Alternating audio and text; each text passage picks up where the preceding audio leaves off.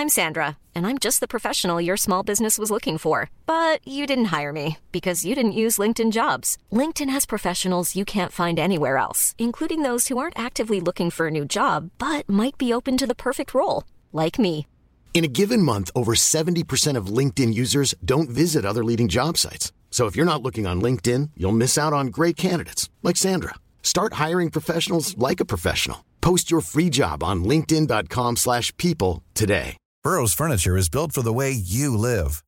From ensuring easy assembly and disassembly to honoring highly requested new colors for their award-winning seating, they always have their customers in mind. Their modular seating is made out of durable materials to last and grow with you. And with Burrow, you always get fast, free shipping. Get up to 60% off during Burrow's Memorial Day sale at burrow.com slash ACAST. That's burrow.com slash ACAST. burrow.com slash ACAST. Everyone knows therapy is great for solving problems, but getting therapy has its own problems too, like finding the right therapist, fitting into their schedule, and of course, the cost. Well, BetterHelp can solve those problems. It's totally online and built around your schedule. It's surprisingly affordable too. Connect with a credentialed therapist by phone, video, or online chat, all from the comfort of your home. Visit betterhelp.com to learn more and save 10% on your first month. That's BetterHelp, H E L P.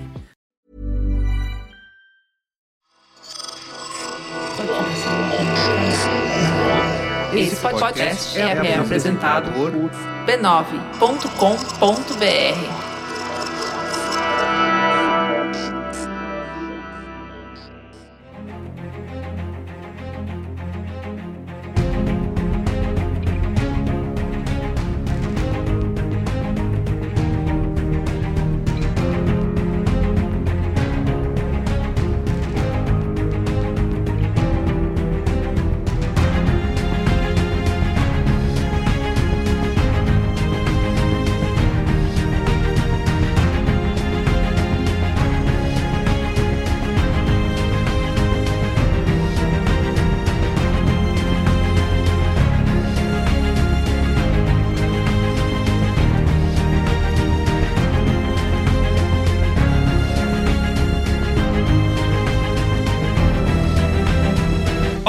sou o Carlos Merigo, esse é o Cinemático número 364. Estou aqui com Bia Fioroto. E aí, Bia? Tô doente, Cinematicers. Peço perdão pela minha voz. Doente aqui gravando, hein? Um compromisso com a Firme e sétima forte. arte. É Isso isso, muito cinéfila, muito cinéfila.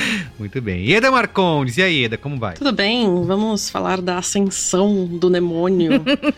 Esse demônio de filme, isso sim. Demônio de... Você voltando a- às, às origens, né? A editoria terror aqui no Cinemático era dominada por Ieda, de repente a gente tirou ela da geladeira, deixou ela falar de outras coisas mais alegres e felizes. Aí vocês perceberam, não, não, não, deixa ela lá. E hoje ela fala volta. só de terror. Ao terror. Hoje vai Ela volta todo mundo, todo ninguém vai sofrer sozinho, todo mundo vai Isso sofrer. aí, muito bem. Vamos falar de A Morte do Demônio, A Ascensão, Evil Dead Rises. Que, aliás, é é a morte do demônio, a Evil Dead, a Noite Alucinante. A galera não Uhum. decidiu ainda, né? Qual é, vai ser, É bem confuso. é. qual vai ser o título Uhum. do filme, cada um que vem. Mas aqui a gente chama carinhosamente de Evil Dead, né? Evil Dead. Tudo, all Fran- things Evil Dead. Franquia iniciada pelo nosso amigo aí, Sam Raimi. E agora dirigida aqui pelo Lee Cronin. Exatamente. Certo? É, a segundo, é o segundo filme desde a, do reboot, né? Do, do- Sim, teve o remake de 2013, que foi dirigido pelo Fede Alvarez. Olha o sotaque. Por É, favor. é. Caprichei, amiga, pra você. Prepara. É uma mulher É latina. isso. Muito latina. Aquela, aquela foto do Patrick Estrela com as mãozinhas juntas. Graças a Deus nasci na Lati- Latinoamérica. pois é, teve isso. E, e como você disse, né? Ninguém sabe o que é Evil Dead, o que é a morte do demônio. Tem também a morte do demônio do Zé do Caixão. Uma loucura. Vamos falar de todos eles. Muito bem, isso aí. O filme estreou agora no dia 20 de abril É verdade. todo o mundo, né? América Latina, né? Estados Unidos já dá todo mundo, né? Então. É, um diazinho de diferença, porque aqui agora estreia na quarta, depois é na quinta, mas é mais ou menos todo mundo junto. Muito bem, então é isso. Mas antes, Mas antes. Olha só, siga arroba cinemáticopod nas redes sociais, tá? No Twitter, Letterboxd, Instagram, para acompanhar as novidades, os novos episódios. Siga a gente também lá no Spotify, né? Você que ouve a gente no Spotify, clique em seguir. Toda vez que Faça entrar um isso. episódio, você recebe uma notificação. E aí, vou te dar uma dica do que você fazer que ajuda nós e ajuda você também a puxar um assunto. Você foi assistir a um filme com aquele seu primo legal, seus amigos, seus irmãos, e aí você pode mandar o link do filme e falar: Meu, olha o que esses dois estão falando do filme. O que, Isso vocês aí, acham? pode mesmo, pode E mesmo. aí você joga pra galera, já, janto, já junta ali uma discussão. Já janta. Já janta também. já- Completamente chapada de já- tiro. Pode, assiste o filme, É. janta e, assi- ouve o podcast. Janta, ouve junto, e aí depois vocês ainda podem falar, pô, você não acha que aquela Beatriz foi muito grossa? né? Pode falar, fala à vontade. Compartilhando, seguindo a gente, dando cinco estrelas, É pode que ficar tranquilo. Isso aí. E tem um arquivo gigante, né? Como eu falei no começo, esse é o Cinemático 364. Então, Pelo amor de Deus. você vai assistir alguma coisa, procura no arquivo aí do Cinemático você pode achar um episódio Exatamente. da gente falando. E por último, mas não menos importante, você pode se tornar assinante do Cinemático lá em catarse.me barra cinemático e ter acesso antecipado aos nossos episódios aqui de quinta-feira. O episódio antecipado dessa quinta, qual é mesmo, Bia Fioroto? O episódio antecipado dessa semana é o Bo Tem Medo, ou Bo is Afraid. Um filme que dividiu opiniões, fez eh, Isabela Boscov falar frases extremamente eloquentes sobre o quão ruim ela achou. Ixi, outras é sério? pessoas. É, outras Eita. pessoas É. falando, ninguém entendeu nada, vocês não entendem de cinema, que é o que, que é o que gera o Ari Aster, geralmente, né? Isso, exato. Então, se você assina a- o grupinho, o grupinho do tênis verde, né, do cinemático, você tem acesso antecipado às coisas que a gente achou, refletiu, pensou, interpretou. Perfeito. Muito bem. Então, vamos pra pauta? Vamos.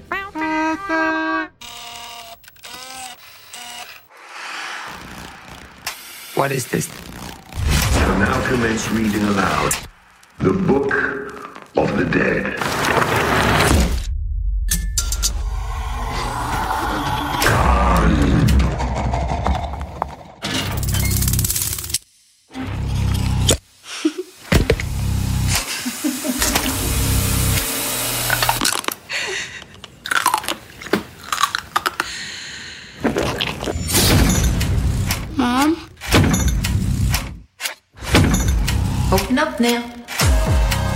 Can be a big, happy family again.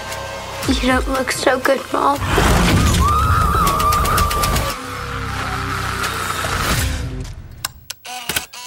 Olha, vocês que são especialistas aí, e aliás, né, Ieda Marcondes é Eu amo fã. vocês que são A especialistas. Ieda é fã da série, especialista. Ela eu, é, ou- ela eu é. ousei falar que eu assisti o primeiro filme, né? Foi só, até hoje só o que eu vi do primeiro Evil Dead. E eu, e eu nem falei, olha, não achei tanta coisa assim. nem falou, Ela- nem xingou, né? nem cheguei, nem cheguei. Ele falou meh. Mé. Ela falou, acabou, vou sair do grupo.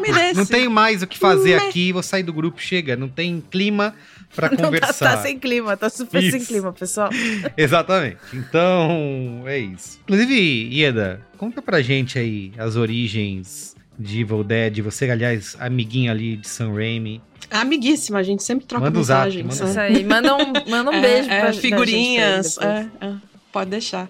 Então, o Sam Raimi, na verdade, ele era um, era um cinéfilo muito jovem. Ele se reuniu com um grupo de amigos e eles resolveram fazer filme. Foi muito- é uma história muito engraçada como eles começaram a financiar esse filme, porque eles. Basicamente, eles eram tipo 17, 18 anos. Acho que quando ele lançou o filme, ele tava com 19, Caramba. algo assim.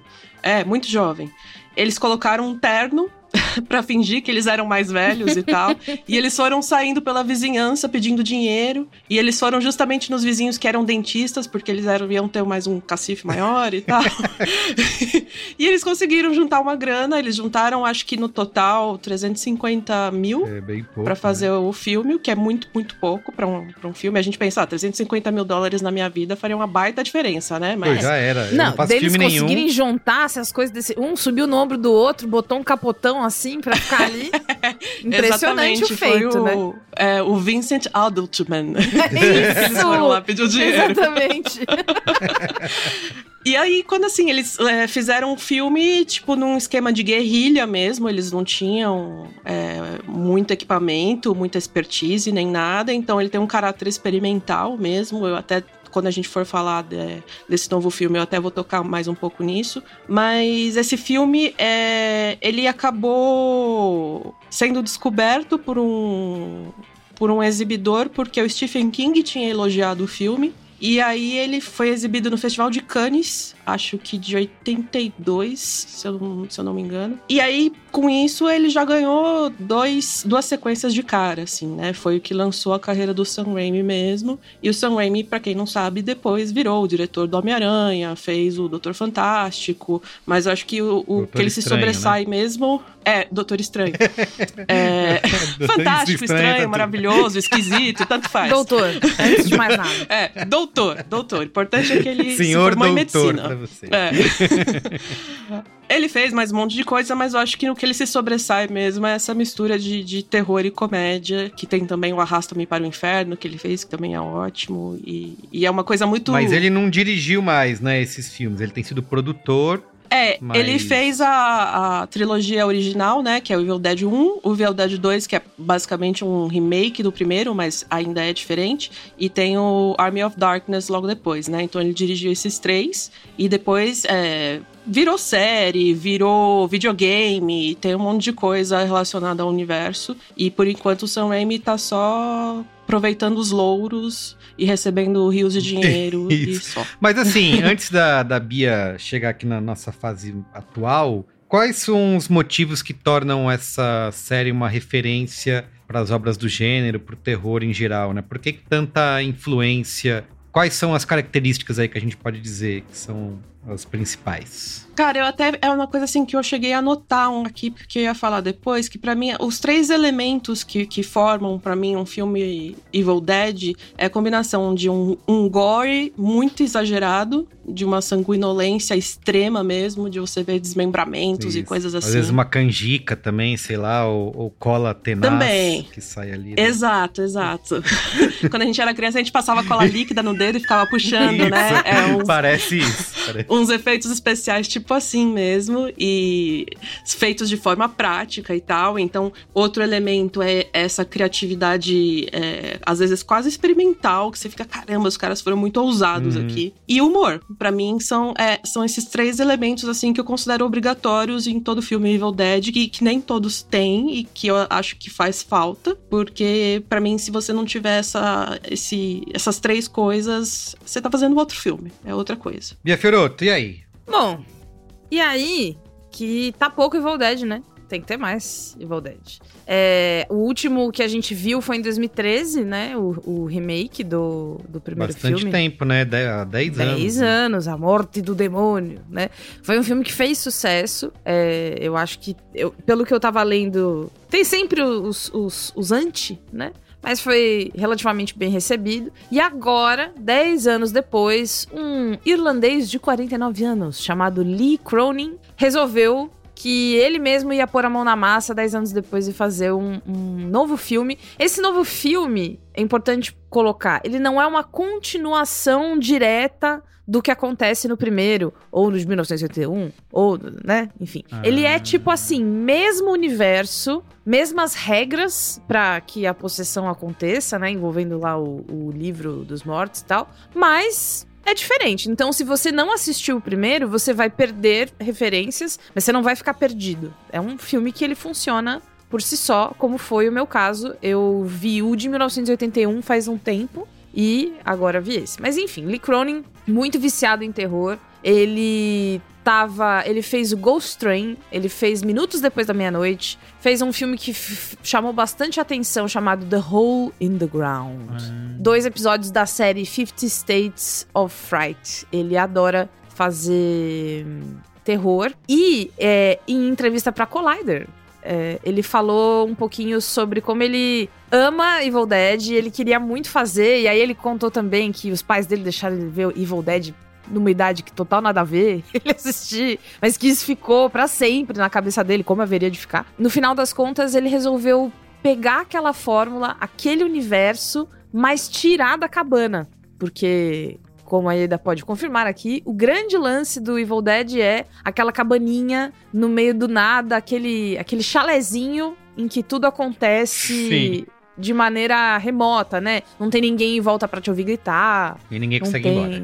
É, e aí justifica algumas coisas, tipo, as pessoas têm motosserras, porque elas estão no meio da floresta, as pessoas têm serrote, as pessoas têm armas, né, de, de, de fatiar coisas em geral que são usadas pra fatiar pessoas nesses filmes. E aí, nesse caso, o Lee Cronin, ele resolveu. Na verdade, por um, por, por um motivo muito impressionante, ele falou que ele gosta de contar histórias de terror em ambientes familiares porque isso faz com que o público leve os detalhes com ele. Aí, abre aspas. É isso que eu amo em filmes de terror. As pessoas assistem algo e sentem aquelas sensações de novo e de novo quando estão em casa. Então, fazer com que o filme se passe nesse ambiente doméstico é um atalho. Ai, que legal! É. Eu adorei que agora eu vou ter medo de abrir minha geladeira. Sei lá. Medo de ralador de queijo. Medo de ralador, medo de comer vidro sem querer, medo dessas coisas todas. É. Então, é, ele coloca tudo isso nesse ambiente que é um apartamento, assim, pôde, num prédio condenado no centro de Los Angeles, que é pra deixar bem, assim, urbano, digamos, essa, essa paisagem onde, mais uma vez, pessoas tomam decisões ruins e lidam com as consequências dela. Muito bem. Sinopse, então? Sinopse? Beth resolve visitar sua irmã Ellie e seus três sobrinhos em seu apartamento em Los Angeles. O encontro é interrompido quando, após um terremoto, as crianças encontram o demoníaco livro Necronomicon Ex Mortis. Muito bem, ó, a repercussão do filme, por enquanto aqui no Letterboxd, a cotação é 3.6 estrelas, no Rotten Tomatoes 84% da crítica aprova, versus 80% do público, e no Metacritic 68 de 100, então uma boa recepção aí, né? Tanto de Uhum. público quanto de crítica, tá acima, inclusive, do filme anterior, de 2013, aqui no Letterboxd tem 3.4 de média, está um pouquinho acima. Aliás, quem quiser assistir o Evil Dead de 2013, tá disponível na HBO Max. O original também, Também. né? Também tá disponível lá. Só o 2 que não. Se você quiser, você vai ter que desembolsar um cascalho aí, 10 reais a locação. Ou sei lá, né? Dá, dá seus pulos aí, porque... Vai que a sociedade ainda tem locadoras, pode ir Vai. locadora. Isso aí, pode ir lá. Né? Pega o VHS do... E é isso. E aí o filme custou 15 milhões de dólares. E nesse pichincha. tempinho, é, nesse tempinho de nada de, de lançamento, já tem 40 milhões de dólares, tá? Olha que investimento. Pra vocês? Não é ótimo? Que outro É. investimento dá um retorno como esse? Difícil, né? Pois é, e tem muito do. Quem é fã de, de Evil Dead é super fã, né? Sempre vai querer acompanhar, sempre vai querer assistir. Então é uma estreia aguardada também. Isso ajuda a dar aquela, aquela inflada boa. Então é isso. Vamos lá para opiniões, primeiro sem spoilers. Sim. Ieda, começa você aí como a especialista. Não, fazer o contrário, né? Começar a Bia que. O que, que você acha, Tá Bia? aqui, Pode ser você? Tá aqui só pela diversão, né? É... Eu... O, ter... o papel do terror na minha vida, que elas começam já uma tese, né? Mas eu não sou muito fã de terror. Eu, inclusive, passei a assistir filme de terror depois que eu comecei a namorar o Caio. Então faz sete anos aí. Porque antes eu só não consumia, porque eu tinha medo. é besta, né? Eu sonho. Eu tenho um grande lance de que eu tenho pesadelo com filme assim. Você é igual a Nina, então. Que ela fala Eu isso, sonho, eu sonho. Então eu evito, porque aí depois quem é que vai ficar chateada sou eu, entendeu? Então eu evito. Mas depois que eu comecei a, a namorar o Caio, o Caio é super, super fã de, de filmes de terror, eu descobri que existe uma boa parte deles que é ruim. E é ruim de um jeito que é muito engraçado. E aí eu comecei a me abrir mais pra esses filmes, porque. Ai, meu, olha, eu vou dar um exemplo de um filme que eu amo, que é a coisa mais linda da minha vida de, de coisa ruim que é boa. A Freira. Coisa gostosa de assistir. Tem, Eu tem um bicho É. feio, eu adoro bicho feio. Apesar de eu, ser, de eu ter medo das coisas e às vezes precisar Se de, sonhar. de, de- é, ter medo de sonhar, uma boa maquiagem de um bicho feio, eu sempre fico impressionada. Então, mesmo aquele filme que eu vou passar bem longe, porque eu sei que ele é cheio de trauma pra mim, que é o Terrifier, né? Nossa senhora. Ele é. Porra, a capa. Eu adoraria que esse filme fosse um pouco mais leve, porque a capa daquele palhaço horroroso eu acho demais, sabe? Mas enfim, então essa é a minha relação. Então eu comecei a assistir, assistir clássicos. Ano passado só que eu fui assistir o Exorcista clássico. Eu assisti Iluminado, que eu até dei de qual é a boa. Eu tô estou me educando. Estou me educando. Mas tem tipos de horror que eu prefiro e que eu não prefiro. Horror corporal, é, que é o caso do Evil Dead, né? Que tem é, abre, abre bastante a pessoa, né? Você vê muito do que tá lá dentro. Muito, muito sangue, muito gore, muitas dessas coisas. Ah, me tira um pouco do, da ilusão. Porque a minha cabeça, ela trabalha direto pro. É de mentirinha. E aí eu sozinha vou embora, entendeu? Então, eu não vejo muitos desses filmes por causa disso. Evil Dead Rise, eu gostei porque eu achei que ele se colocou ali no que ele se propôs. Ó, oh, essa família aqui vivendo essa coisa horrorosa, adolescentes. De novo, né? Filme de terror precisa ter alguém tomando uma decisão qualquer nota, né? Porque quem é que depois de um, de um terremoto vai lá. Não, pô, da hora o livro com dente. O livro tem dente! Como assim? Você vai abrir esse livro e normal, né? É, é, é também fica difícil para mim suspender essa descrença, porque assim, o livro tem dente, entendeu? Eu não consigo me imaginar adolescente. Não, vou abrir aqui. Eu, eu consigo me imaginar adolescente falando, cara, sai dessa pilha. Deixa esse livro aí, pelo amor de Deus acabando. Não, e são uma série de atitudes é. erradas, né? Não é só abrir o livro, é tipo uma sequência de atitudes, tipo, meu, sai daí, é. você tá Só lê em voz alta. É vou ler tudo que tem aqui em voz alta, eu acho que vai dar Só certo. Só pra ver. É, então assim, me tira um pouco e tal. É, tem uma outra coisa que a possessão demoníaca, quando, quando ela acontece no, nos filmes, no primeiro Evil Dead tem uma coisa que é super clássica da possessão, que é a pessoa possuída vira uma pessoa inadequada inclusive sexualmente. Ela começa a falar coisas bizarras e, e, perturbadoras e tal. E isso eu acho importante pro que é, pro, pro, pra, pro tipo de linguagem que uma pessoa demoníaca. Meu Deus do céu, a frase. O tipo de linguagem que a pessoa demoníaca gosta de demonstrar. Porque é realmente do demônio, né? É o contrário, é a antítese de tudo que você acha bom e aceitável. É no exorcista, a menina falando, pedindo, né? Tipo, ah, me fode. É tipo, caralho, que horror, é uma criança, que coisa horrorosa. Meu Deus, como isso subverte todas as coisas que a gente acha certo. É mesmo a pior coisa que pode acontecer. E no Evil Dead original tem isso também, rolam várias coisas assim. Nesse não. O que, o que meio que tudo bem, porque eu entendo que suaviza um pouco aqui para depois te dar um pouco mais de balde de sangue para lá, né? A gente vai rearranjando a brincadeira e tal. Mas ele não me impressionou. Eu terminei o filme e eu falei: "Ah, legal então". Então, então, então tá legal. Aí.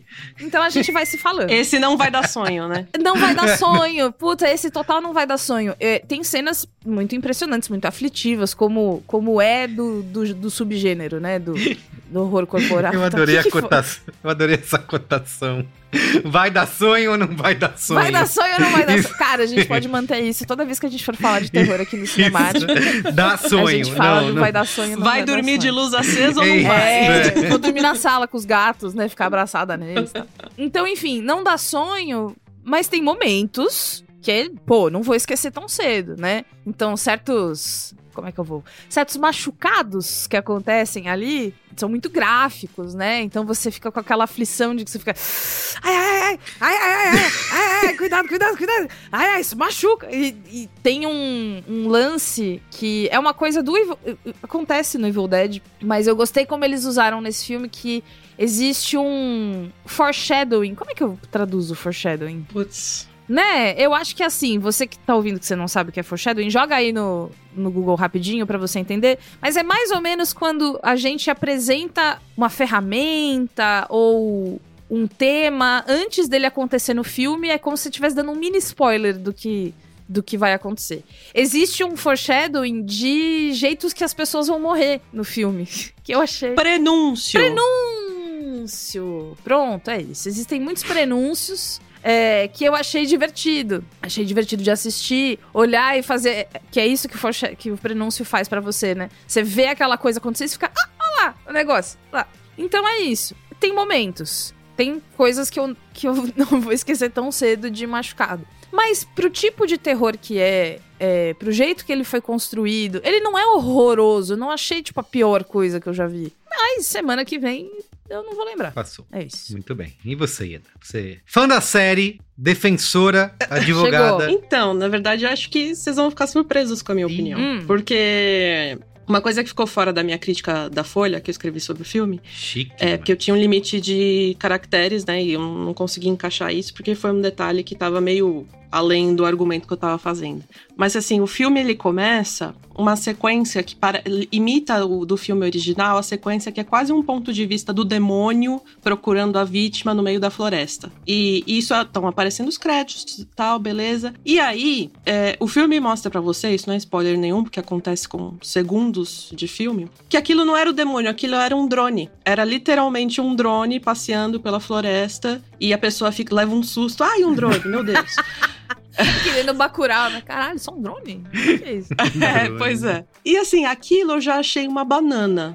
Porque o Sam Raimi, quando ele fez o, o, primeiro filme, ele conseguiu fazer esse tipo de, de plano colocando a câmera numa tábua de madeira e colocando duas pessoas na, nas extremidades da tábua correndo. Então, assim, foi, era esse o recurso que ele tinha. E, assim, o filme fazer isso e ser um drone ficou meio do tipo, ah, tá vendo, a gente não precisa, é. sabe, recorrer a essas coisas. Ai, que pobre que você é, sabe? Ficou uma coisa quase cacantibes, assim, do tipo, ah lá, pobre, correndo com a tábua, vai lá, sabe? Então, isso já me deu uma incomodadinha, assim, sabe? Então, eu acho que tem uma coisa meio esquisita no filme, porque ao mesmo tempo em que o filme cumpre quase que um checklist de itens obrigatórios, então, ah, você precisa que alguém perca um membro, você precisa que tenha uma chuva de sangue, você precisa de uma sequência em plano detalhe de alguém montando uma coisa. Tem tudo isso, tá tudo ali mas ao mesmo tempo parece que ele ignora completamente o espírito dos originais, porque às vezes parece que foi um roteiro genérico de possessão demoníaca, que eles fizeram algumas alteraçõezinhas ali só para encaixar na franquia, pra ser sabe? um Evil Dead, sim. Uhum. Pois é. E assim, não tô falando que foi isso que aconteceu, tá? Se, provavelmente você vai pegar a reportagem do, do, do, roteirista e do diretor e vai falar: não, eu estudei Evil Dead, não sei o que, não sei o que lá. Mas, assim, tirando o Necronomicon e, e essas referenciazinhas, poderia ser um filme de possessão qualquer, sabe? Uhum. Porque o estilo Evil Dead mesmo, ele não tá lá. É, como eu falei para vocês, o Evil Dead são, é uma combinação de três coisas, né? O gore, esse humor aloprado e caótico de pessoas que estão possuídas e falando absurdos e tirando uma com a tua cara. E no, no, segundo filme tem uma cena que tudo na, dentro da cabana começa a rir, então o abajur começa a rir, tem um cervo empalhado na parede que começa a rir. E o dois tem uma pegada mais divertida, né? Ele abraçou sim, isso. Sim, sim. E, e tem essa coisa de, de você improvisar. E improvisar com efeitos práticos mesmo, e com, fazendo um sangue lá de canjica, como o Merico falou. e aí, tipo, eles tem efeitos práticos, ok, que são legais. De fato, tem cenas que realmente são bem aflitivas, inclusive tanto de sanguinolência como de suspense, porque tem umas coisas que acontecem em segundo plano e você fica lá, tipo, olha para trás, olha para trás, tá chegando perto de você, sabe? Uhum. Tem esses momentos assim, mas ao mesmo tempo, ele, tipo, o clímax é, do filme depende de, de CGI. Aí eu fiquei, hum, hum. sabe? Nossa, bem. É. É por isso que você está milionário, Ieda Marcondes. Só ah, você pra pensar numa coisa dessa. Opa! É, aí, assim, pensando nesse começo, que ele meio que dá uma banana pro, pra pobreza do, do Sam Raimi, que ele, ah, eu tenho um drone agora, eu não preciso dessas invenções que, que você criou. e esse final aí de CGI, eu fiquei meio decepcionada, assim. Ele tem um gore realmente bacana, tem cenas que são legais, mas eu acho que poderia hum, ser outra coisa, sabe? Não é um Evil Dead, é um outro filme de possessão. E talvez eu, eu tivesse gostado mais ainda se não fosse um Evil Dead, porque aí eu não teria as expectativas hum. de, de encontrar esses elementos lá, mas se fosse um filme de possessão qualquer, eu pensar, pô, que legal, bacana, cenas legais de violência e tal, sabe? Mas como não é, eu fiquei é meio, desapontada. Meio enganoso, né? Bota o nome lá pra, pra tentar. Pra vender o ingresso. Né? Isso, isso. Pra poder isso usar as, as as ferramentas do é, universo. Também mas... assim, né? Hoje em dia, tudo que você vai propor para um, pra um produtor ou para um estúdio, você tem que ser já baseado numa coisa que já existe, uhum, né? É uhum. É muito difícil as pessoas a, abraçarem conceitos originais, né? Então, às vezes, rola essa forçada de barra, assim, do tipo, ah, eu preciso fazer um filme, mas eu preciso procurar uma franquia para encaixar esse Isso, filme. Que sabe? é um jeito garantido de levar as pessoas pro cinema, né? Uhum, você bota o nome é. da franquia famosa. Muito bem, vamos para os spoilers? Vamos. Vamos. Spoilers! Avada Kedavra. I am am your father. Well, a, a boy's best friend is his mother. What's in the fucking box? I see dead people. Damn you all to hell!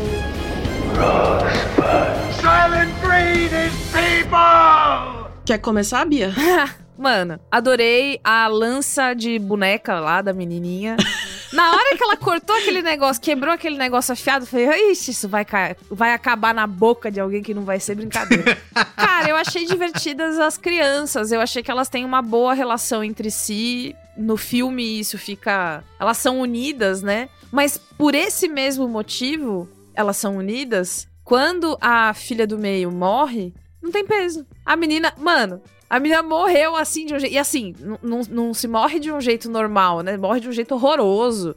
E depois ela, ela, ela é possuída e come. Não, come vidro não dá, cara. Que medo. não dá. Mas a- esse- aqueles dois irmãos, eles ficam.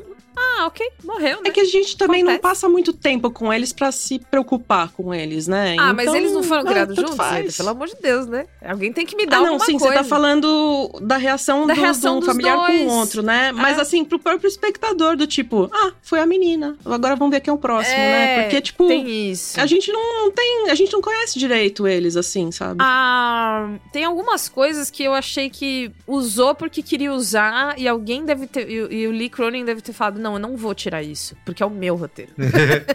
eu não vou tirar. Que é a, a menina tá grávida, a irmã da, da coisa. Gente, não serviu de nada pra porra nenhuma. Ela tava fazendo um teste de gravidez no, ba- no banheiro do Milo Garage. Todo mundo sabe disso, né?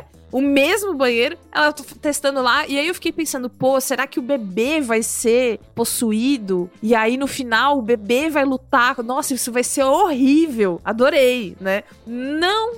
Ela tá grávida, e aí só serve pra você ficar o, o filme inteiro quando ela é arremessada, ou não sei o que, você fica, ih, vai perder o bebê. Mas nem isso, nada, nunca acontece.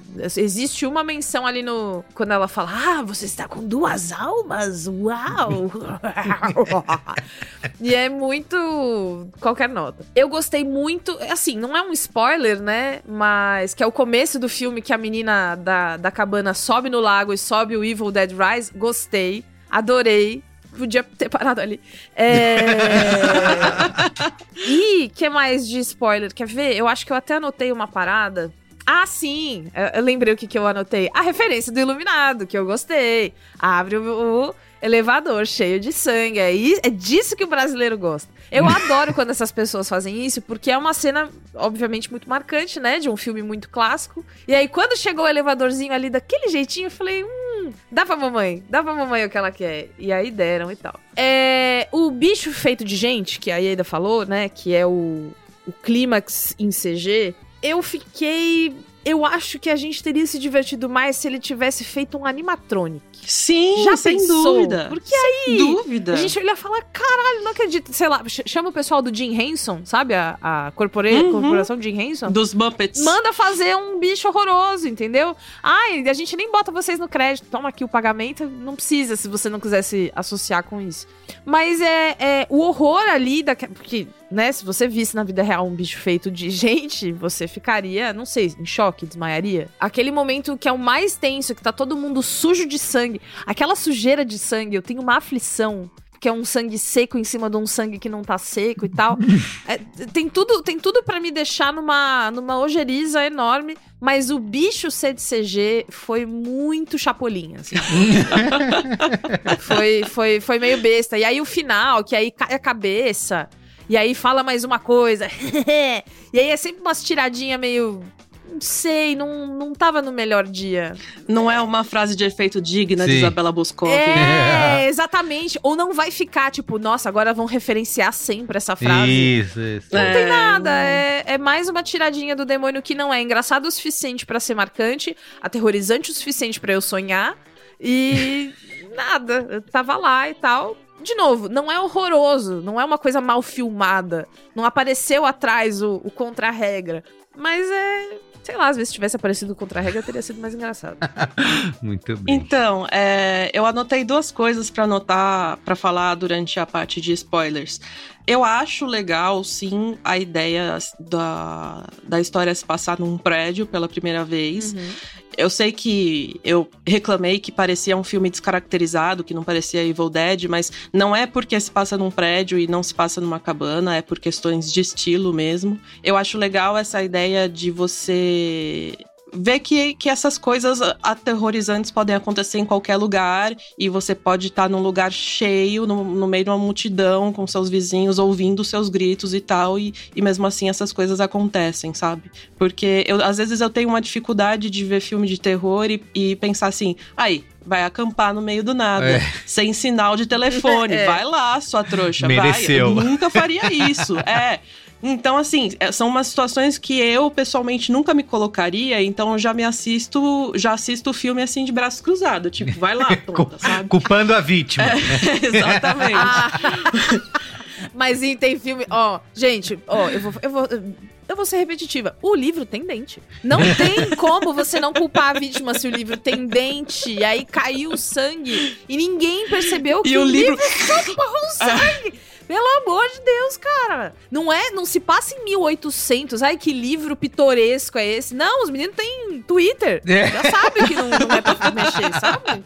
Foda. Então, e aí, a- além é, dessa questão do prédio, eu achei a ideia legal, mas eu achei que foi muito mal usado. É, quando eu penso assim num, num prédio em quarentena que ninguém consegue sair, é, eu lembro muito de Hack, porque ali eu acho assim brilhante como você consegue visualizar o prédio que tem a loja ali embaixo, você entende geograficamente onde é que ficam as coisas. Cada vizinho tem um- uma vida assim que você percebe que foi, sabe, os personagens têm um- uma vida pregressa, sabe? Não são pessoas que só apareceram de figurante no, no corredor. Então eu acho assim que o, o, o Ascensão ele ele desperdiça assim essa oportunidade de de, de explorar cada vizinho e de criar personagens e explorar a, a parte geográfica mesmo do prédio. E aí, a outra questão, voltando à a, a, coisa dela estar tá grávida. Na verdade, não é nem que não serve para nada, eu acho que prejudica o filme. Hum. Porque ele tem um argumento anti-aborto ali, claramente. que. Mas é, mas é, verdade, claro ali. Eu não tinha pensado nisso. Porque, primeiro assim, a, a, acho que a garota, ela tá grávida, sei lá, de um mês. E É. o demônio já chega na barriga dela, assim, hum, duas almas. É, e eu- até eu cheguei a falar da- na minha crítica da Folha que lembra um pouco aqueles projetos de lei, né? Que você tem que obrigar a pessoa a ouvir o batimento Nossa. cardíaco do feto antes de fazer aborto, né? E isso, assim, é uma coisa muito gritante na cena, porque a, a- o demônio ouve o batimento cardíaco, mas a gente também ouve, porque o filme também coloca o som lá no talo e coloca tutu, tutu, É. tutu, tutu. E aí depois, assim, você fica, você vê essa cena e pensa, hum, não, será? Será que é isso mesmo que eu tô pensando? Aí depois, é, a menininha fica sabendo que a tia ia abortar e vira assim, tia, você ia se desfazer do seu bebê, sabe? E aí termina nessa conclusão de que assim, olha, agora ela não vai mais abortar porque agora ela vai ter um bebê e agora ela vai cuidar da, da sobrinha dela, então agora ela é uma mulher de família, sabe? Então O final Rola um feliz slut é a shaming. maternidade, né? Coisa boa. É, rola um slut shaming também, porque assim, a menina, é, ela é apresentada como uma mulher que é hold e que vive na balada e que é toda é, dada, porque também a irmã dela fala assim, né? Ah, é, você é uma grupo. É. É. Então, assim, Caralho, realmente. parece. É, o- é um filme hiper conservador, porque é, é como que se a possessão demoníaca ajudasse a garota a encontrar Jesus. Sabe? É um negócio. Nossa, e aí, quando você põe nesses termos, me, me fica muito claro do porquê que a possessão demoníaca dela não é uma possessão demoníaca cheia de inadequações. Porque, pô, galera, filme pra família cristã que gosta de terror aí. Sim, né? sim, sim. É, eu achei assim péssimo, é um filme mega conservador. E eu fiquei assim, caramba, ninguém, ninguém mais viu isso. Porque a, a maioria das pessoas estão dando críticas positivas e tal, mas pra mim é muito gritante esse esse fundo assim de, ai, agora ela é uma mulher de família. Meu sabe? Deus do céu. Ah, chega, eu, eu, eu tô terminando esse cinemático gostando menos do que quando eu comecei. É, isso que tá acontecendo. Já perdeu uma estrelinha. Completamente. Muito bem. Falando em estrelinhas, vamos lá. Quantas estrelinhas vocês dão para Evil Dead Rises? Eu, a princípio, no Letterboxd, eu tinha dado duas estrelas e meia. porque eu achei que tinha boas cenas de terror e tal, mas quanto mais eu pensei no filme e depois de escrever sobre ele, caiu pra dois. Justíssimo, dois. Eu vou de dois também. Dois Ah, é também. fácil. 2 mais 2 dividido por 2. É isso aí. E vocês discordando, né, da, da crítica e do público em geral. Veja só. Pois é. Pois é, somos do contra. É, e aí, assim, é a prova de que é democrático, né? Uma pessoa que é super do terror e uma pessoa que é bem pouco do terror, as duas não gostaram. Não gostaram. É. Perfeito. Muito bem, gente. Então, ó, fica por aqui esse programa de hoje. Queria lembrar, Ieda Marcondes, você, além de escrever para a Folha, você escreve mais onde, hein? Onde as pessoas podem ler mais seus textos e te seguir por aí. Eu tenho um site que é o iedamarcondes.com, Ieda é com I, I-E-D-A. Eu tô no Twitter também, no Letterboxd, no Instagram, onde mais tiver conta. Não é, não é hiena, né? É, não é hiena, não é iodo, não é. Iodo. É, durante a minha vida eu já ouvi várias, várias versões do meu nome, tá? É Ieda. Fácil. E eu tô em todo lugar como Ieda Marcondes, tudo junto. É, eu também dependo de financiamento coletivo, então se você curtiu o meu trabalho, dá lá uma graninha pra mim, por favor, porque é, é difícil a vida do, da crítica de cinema. Por favor, faça isso, Ieda. Ela merece. Ela Muito merece. Então é isso, fica por aqui. Manda e-mail pra gente no cinemático.b9.com.br e siga também a gente no arroba cinemáticopod, tá bom? Exatamente. Até depois. Valeu, Até a próxima. Beijo, tchau. Até. Tchau.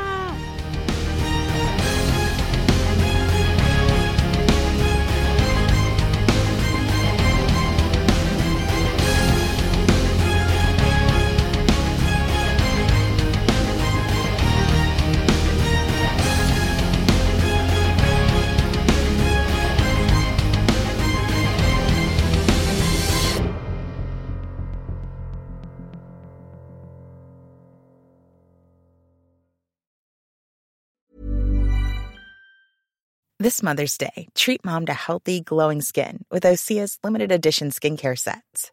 Osea has been making clean, seaweed infused products for nearly 30 years. Their advanced eye care duo brightens and firms skin around your eyes, while the Golden Glow Body Trio nourishes and smooths skin all over. Go to OSEAMalibu.com and use code MOM for 10% off your first order site wide.